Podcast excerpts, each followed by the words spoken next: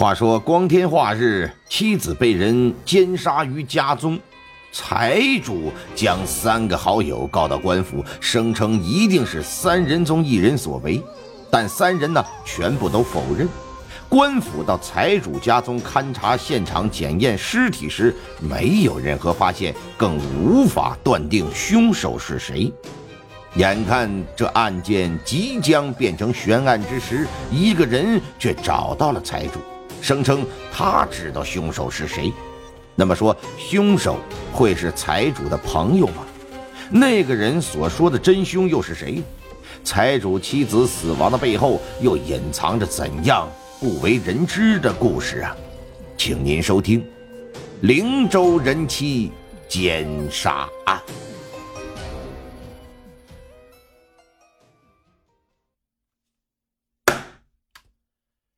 清明时节雨纷纷，光棍痴汉欲断魂。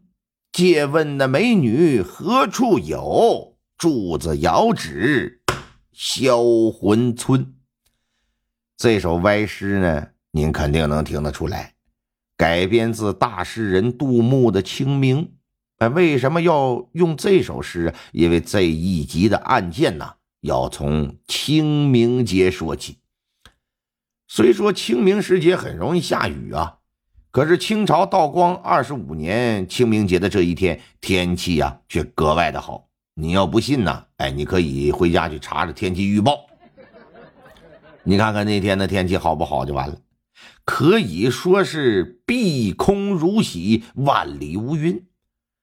甘肃宁夏府的灵州啊，从早上开了城门之后，城里的人就陆陆续续，或步行，或赶车，或挑着扁担呢，就往城里来。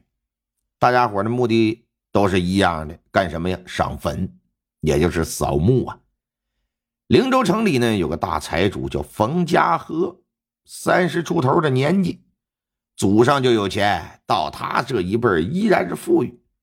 家里的城中啊，开着两处买卖，虽然不是首富吧，可是，一提起冯财主，那在灵州城里也是无人不知，无人不晓。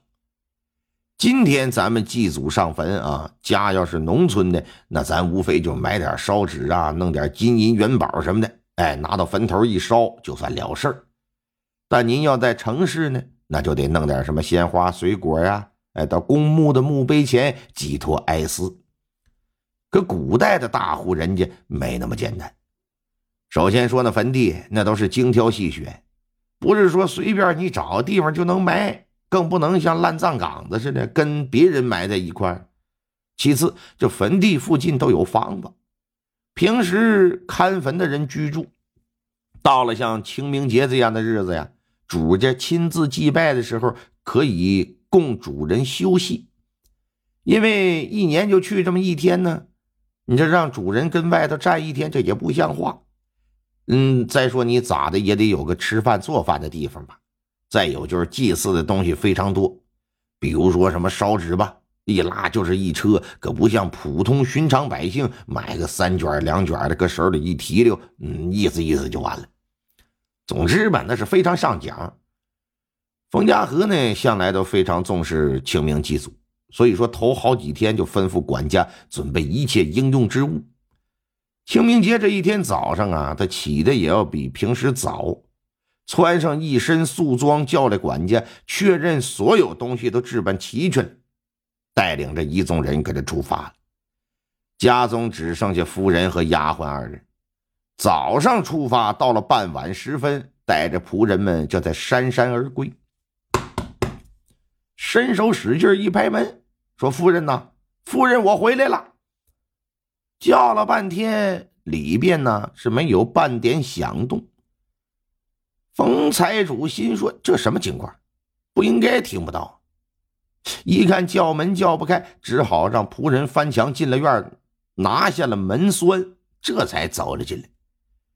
他家住的是一套四进的院子，一边往后院来呀，一边就叫夫人，可依旧无人应答。哎呀，这不禁就让他有些恼火，心说这也不是睡觉的时辰呢，你怎么可能听不着呢？你耳朵聋了？来到正房的院落当中，刚要发火，就见丫鬟呢躺在正房的门口，是一动不动。冯家和先是一愣，随后这心里呀，可就是咯噔一下，快步走上前来，仔细一瞧，坏在丫鬟后脑勺有血，这人呢早已经是凉了。哎呀，夫人呐，夫人！赶忙进屋，来到卧房一看，夫人躺在床上呢，赤裸着下身。上半身的衣服半敞着，脖子上都是血。见到眼前这一幕，霎时之间，冯家和就觉得天旋地转，眼前一黑，这身子就往后倒。幸亏身后有仆人，眼疾手快，啪的一把就给搀住了，要不然可就摔倒在地。赶紧抬出正房吧，又掐又按又灌水好半天才缓过来。管家就说：“说老爷呀，我刚才把每个屋子都检查一遍，我可发现咱家里少了不少值钱的物件啊！啊，都少了什么？都记录下来。再有，再有，保护好现场，不要让任何人踏进正房半步。然后，然后去找个能写状子的人来。老爷，老爷，我要告状。”说话就有气无力。写完状子呀，这就已经天黑了。他知道啊，即便这会儿到州衙投递，知州也不能受理。于是就等到次日天明吧，这才让人把状子给递上去。灵州的知州啊，姓潘，叫潘云逸。这一年三十七，江西吉安人，两榜进士出身，曾在直隶。和这个江苏做过官，史书上说呀，他是个清廉正直、治民有道，平生审案三万六千余件，无一冤假错案的人，足以见得这人是非常非常好的一个官啊！这人是真实存在的。潘逸云接到诉状之后，一看上面写的是什么？冯家河状告果俊雄、艾长生。和欧飞这仨人，告他们仨呀，说于昨日清明节，趁家中只有夫人和丫鬟二人在家，闯入家里杀死了丫鬟，然后对其夫人是先奸后杀，还盗取了家中不少的财物，请求知州大老爷尽快缉捕这三人查办，为我夫人和丫鬟报仇雪恨。